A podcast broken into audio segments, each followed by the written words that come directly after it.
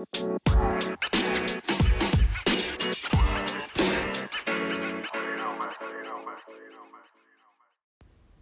のポッドキャストは若手放送作家がさまざまなメディアに触れる中で気になったエンタメやカルチャーの話題を独自の目線で切り日記感覚で発信する番組です。今日の名言。過去と未来は最高によく思える。現在の事柄は最高に悪い。ウィリアム・シェイクスピア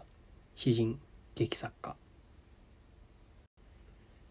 はいどうも。若手放送作家の江崎です、えー番組をリニューアルして2回目の放送となります。で、まあ、オープニングトークとして今日どんなことがあったのかっていうことを話すと、えー今日は日曜日ということで専門学校の授業がありました。えー専門学校については前回の放送で詳しく喋っているので、まあ、そちらについてそちらを聞いていただければなっていうふうに思います。で、まあ、今日の授業は何をしたかっていうと、まあ、課題として出されていたテレビの企画案についてのフィードバックを講師の方からもらいました、まあ、自分は、まあ、自分では面白いという企画を提出したわけですけども、まあ、その中でいろいろと改善点だったりダメ出しというものを受けて、まあ、それを改善していこうっていうような形となっています。でまあ授業は一人の講師の方から受けているわけではなくてさまざ、まな人たちから、まあ、授業を受けているわけですけど、放送作家として現役でまあ働いてらっしゃる方々なんですがそういった講師の方によっても、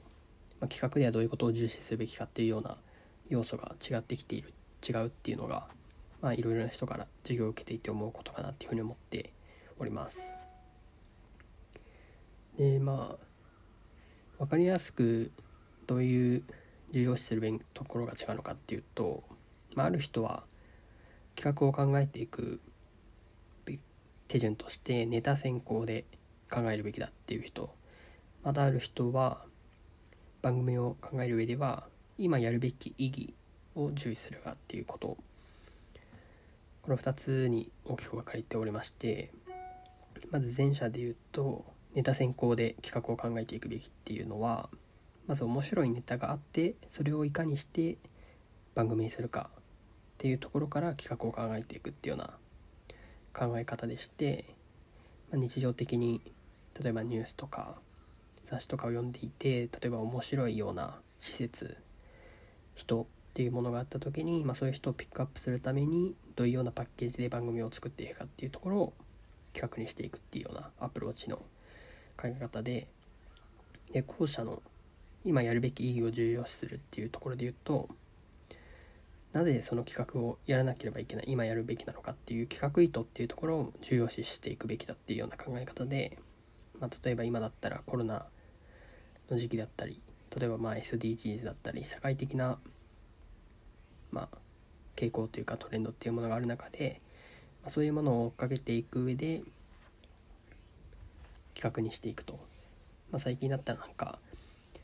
えー廃材を使って何かを作っていくみたいなそういう SDGs の番組とかっていうのはやっぱりそういうような考え方によって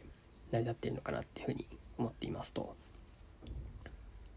でそういうふうにネタ先行で考えていくべきか意義先行で考えていくかっていうところによって企画書の書き方っていうのも変わってきますと。まあ例えば企画書のを書く上での手順だったりそういうような資料の構成という点からも何を強調すべきかっていうところが変わってくると、まあ、やっぱり変わってきますと。まあなので今日僕が提出した企画っていうのは、まあ、今やるべき意義っていうところを強調したような資料作りになっていたんですが、えーまあ、受けたフィードバックをしてくれたフィードバックをしてくれた講師の方は、まあ、ネタ先行で面白い人だったりイベント、うん、っていうものを重要視するような方だったので、まあ、そういう点で言うと、まあ、評価していただける方の好きな好み好みに合わせて企画書を作っていくことも重要なのかなっていうことを思いましたね、まあ、なので、まあ、今後やっぱり作家としていろいろな番組とかの企画を考えていく上では、まあ、企画を通すってことがやっぱり重要になってくるので、まあ、そういったことを見据えて受け手受け手の人はどういうようなところを重要視するのかどういうところに需要を感じているのかっていうところを意識した上で資料を作っていくっていうことのトレーニングとして、まあ、今後も頑張っていきたいなっていうふうに思ってます。はい、ということで、オープニングトークはこの辺にして本編のコーナーに移りたいと思います。えー、今日のコーナーは今日したリツイート、はい、このコーナーはですね日頃よくツイッターを利用する私が面白いと思ったツイートリツイートしたツイートっていうものをピックアップしてその内容を紹介するというようなものになっています。えー、で今回リツイートしたツイートっていうのは、えー、世界で熱狂される日本のオタクカルチャーというワイヤードの記事をツイートしたものをやっています。で、そのワイヤードの記事というものは、2019年7月、ストレンジャーシングス3が配信された時に公開された記事になっておりまして、まあ、少し古いものなんですが、まあ、今読んでみてもなかなか興味深いものだったので紹介したいと思います。でこの記事の、えー、公開タイミングっていうのは Netflix オリジナル作品祭というものが、えー、東京で2019年6月に開かれたんですけど、まあ、そのイベントレポートみたいな形をメインにしながら、えー、日本のオルタクカルチャーについて扱ったものとなっています。この、えー、Netflix オリジナル作品祭の中でえー、ストレンジャーシングスの企画制作総指揮の、えー、ダファーブラザーズことロス・ダファーとマット・ダファーの日本のファンに向けたこんなビデオメッセージのがあります。その内容っていうのが、えー、スピルバーグの作品から影響を受けていると思われがちだけど実は日本の文化からの影響が大きいんだ。何しろ2人とも超オタクでゲーム好き。実際に「アキラや「サイレントヒル」といった作品がストレンジャーシングスのアップサイドダウン裏側の世界を描く上で役立った。シリーズ3はバイアバイオハザードがヒントになっているんだ。ということを言っています、えー、まあ、つまりですねストレンジャーシングスの企画総指揮を取ったダファーブラザーズの2人は、えー、これまで日本のオタクカルチャーに触れてきた体験がストレンジャーシングスの世界観を生み出したということを言ってるんですよね。このストレンジャーシングスっていうのは、ネットフリックスを代表する世界的な大ヒット作品で、まあ、僕自身がネットフリックスに入って一番最初に見た作品、まあ、言い換えれば、ストレンジャーシングスが見たくてネットフリックスに入ったようなものなんですが、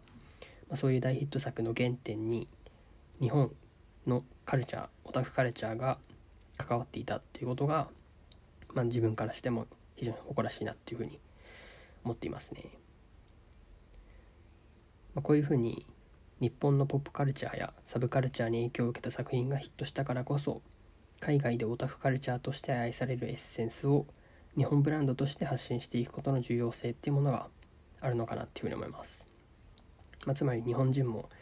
オタクカルチャーっていうものが素晴らしいものだったものなんだっていうことを自覚していろいろと、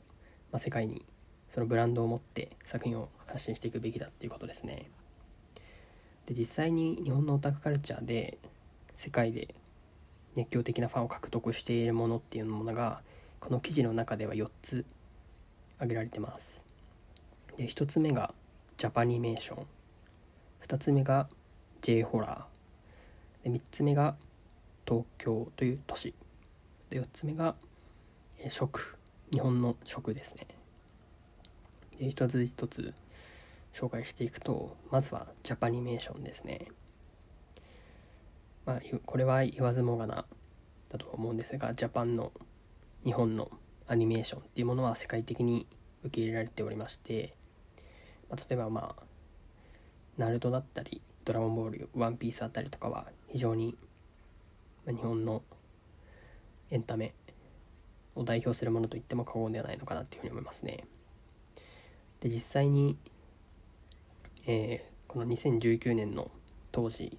のネットフリックスオリジナル作品祭で発表された作品の中には「カウボーイビーバップ」っていうものがありまして僕はこれは見たことないんですけどそれが挙げられてましてでこれは日本の SF アクションアニメなんですがそれがハリウッドで映画化されるというものらしくこれもなんか非常に面白いなというふうに思いますね。日本のアニメがハリウッドで実写化されると、まあ、そういうようなことも今後増えていくのかなとも思いつつジャパニメーションには今後も注目したいなというふうに思います。2つ目が J ホラーですね。これは海外のホラーとは明確に差別化されたジャンルとして確立しているもので今回の Netflix の発表ではハリウッド版も作られた「呪音」が Netflix で新たにドラマ化されることが発表されたということだそうですね。はい。まあ確かに貞子だったりえー、まあいろいろと映画化されて成功してる例もあるんで、まあ、それがハリウッド規模で作られるってなると非常になんか面白いなっていうふうに思いますね。僕最近ホラー映画ハマってるんですけど、まあ、結構海外のものは見てたりするんですが逆に J ホラーは、えー、まあ、食わず嫌いみたいな形であんまり見てこなかったんですが、まあ、日本が誇るエンタメの一つとして、ま、勉強も兼ねてちょっと見たいなっていうふうに思いましたね。で3つ目が東京という都市に、えー、まあ、日本の小樽カルチャーが集結しているという点で東京という都市が世界的にも注目されていると、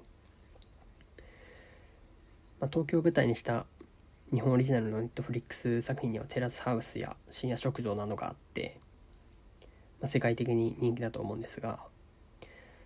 特にテラスハウスは海外でも受けているっていうのがまあわかるとは思うんですがそこでネットフリックスのコンテンツアクイジション部門ディレクターの坂本さんという方が言っているのは、え海外のリアリティショーと比べて男女関係がなかなか進まないことが海外ではかえって新鮮に映っていますと、えまさにそういった日本の文化を切り取っているのがテラハということでそれが評価につながっているっていうことを、まあ、分析していますね、まあ、確かに恋愛っていうのはまああらゆるエンタメの中でも、まあ、グルメだったり、まあ、そういうような、まあ、いわゆるもう主流なコンテンツだと思うんですが、まあ、それを世界的に日本の文化を押し出した日本っていうカルチャーを反映した形で世界に発信していくものとしてテラスハウスっていうものが非常に受けているっていうのは非常に納得感がありますね。でまあ、最後に食なんですが、えー、先ほど言った深夜食堂っていうものも、えー、世界で人気のある作品であるということが、えー、まあ、この記事の中でも強調されています東京の繁華街の裏路地路地裏で繰り広げられる味わい深いヒューマンドラマが海外でも支持されていると、まあ、やっぱり東京っていう都市はそれだけでも非常に魅力的に映るっていうのが分かりますね。でこれは最近読んだ雑誌の中の話なんですが「えブルータス」っていう雑誌の夜を特集した、えー、号だったんですけど東京の街っていうのが世界的に魅力的に思われるようになったきっかけっていうのがっかけとなったある映画があるっていうふうに、まあ、その雑誌の中では挙げられていてその映画っていうのが、えーロスト・イン・トランスレーションっていう映画ですね。これは、えー、僕この雑誌をでその映画を知って見てみたんですけど東京の東京を舞台にした映画になっておりまして監督はソフィア・コッポラ。で主演キャストがビル・マーレーとスカーレット・ヨハンソンとなっています。でまあここのこの映画の中では特に東京の夜の美しさみたいなものが非常に描かれておりましてですね。えー、そうですね、まあ、例えばカラオケだったりだとかそういうところを世界的に日本の文化として知らしめる映画だったのかなっていうふうに思っていて雑誌の中ではですね、えー、エキゾチックで大敗的ながらアジア的がアジア的活気がありどこの都市とも似ていない唯一無二の場所として映った東京の夜、えー、ロスト・イン・トランスレーションは日常の中に見落とされていたこの街の夜の美しさ。楽しさを世界の人たちばかりか僕たちにも教えてくれたっていうような形で映画を紹介していて自分自身非常にこれについてわかるなっていうような感じですね。この映画を見て東京の夜ってやっぱ楽しいなっていうふうに再発自分の中で再認識させてくれたものになっておりますイエイネットフリックスの坂本さんの説明でネットフリックスは全世界にスタッフを配置し各国でローカルのオリジナル作品の企画を進めている。こうした中で日本法人に与えられたミッションは日本の良さを深掘りしそれをグローバルに展開すること。米国に迎合しない作品を探すことにあるのです。というふうに言っています、まあ、つまりですねネットフリックスのオリジナル作品でも言えることですが世界的に受ける作品を作ろうってなった時に、まあ、世界に迎合するのではなくてその土地国のローカルの部分を全面的に表現していくような作品っていうものが受けるんだっていうようなことが言えると思っておりまして、まあ、実際ネットフリックスのオリジナル作品の中には、え日本のオタクカルチャーを武器にした作品が揃ってきているなっていうことが挙げられてでこれはまさにニッチをメジャー化するっていう戦略をネットフリックスが基本路線として取っているっていうことがまあ分かりますね。まあ、なので、まあ、やっぱり世界でオタクカルチャーとして愛されている日本のポップカルチャーやサブカルチャーなどが日本には当たり前のように溢れていると、まあ、そういう当たり前のものをいかにコンテンツに消化していくかっていうことが非常に大事だなっていうことを、まあ、やっぱりこの記事を読んでも思いますね、まあ、つまり日本人自身が日本の魅力に気づくと。そういうことが大事なのかなっていうふうに思います。そういうふうに当たり前に日常的に溢れているものっていうものを狭く深く掘り起こしていくっていうことが、まあ、より魅力の再発見になりますし、えー、まあ、いろいろなジャンルの幅広さっていうものも浮き彫りにさせていくことができるのかなっていうふうに思いますね。こういうふうにローカルを狭く深く、えー、掘っていくことが大事だっていうことが分かってきているのもやっぱりネットフリックスみたいな世界的に流通するコンテンツプラットフォームがあってからこそなのかなっていうことを思いますね。まあ、なので、あ、そうですね世界のそういったコンテンツとか参考にしながら日本で日本独自の面白さっていうものを再認識できるように、まあ、勉強も兼ねてやっぱりいろいろとインプットしていくことが大事なのかなっていうふうに思いますね。まあ、そういうような、えー、日本のカルチャーっていうものの魅力を再認識しようっていう自分の中で意識を高めたそういうような記事でした。えー、はいということで今日はですね今日したリツイートっていうコーナーで世界で熱狂される日本のオタクカルチャーっていう記事を紹介しました。えー、まあ、今後もこういう風な形で、まあ、冒頭にちょっとした挨拶とオープニングトークがあってコーナーを挟んでエンディングを迎えるっていうような形で進めていきたいというふうに思ってます。でリニューアル一発目に投稿した放送を自分でも聞いてみたんですけど話してる音が小さいと。これ何なのなんでなのかなっていうことを思ったんですがどうやらえイヤーポッツのマイクで収録すると思いのほか音が小さくなってしまうっていうようなことがちょっといろいろと試してみて分かりました。で今回は、まあ、そういうような反省があったのでイヤーポッツでなくて iPhone に直接話して内蔵マイクを使って撮るようにしています、まあ、なので今回はおそらく音量っていう面では問題ないのかなっていうふうに思うんですが、まあ、ここれも自分で聞いてみてまた改良していきたいっていうふうに思ってます。まあ、ということで、今回こんな感じにしたいと思います。あざした。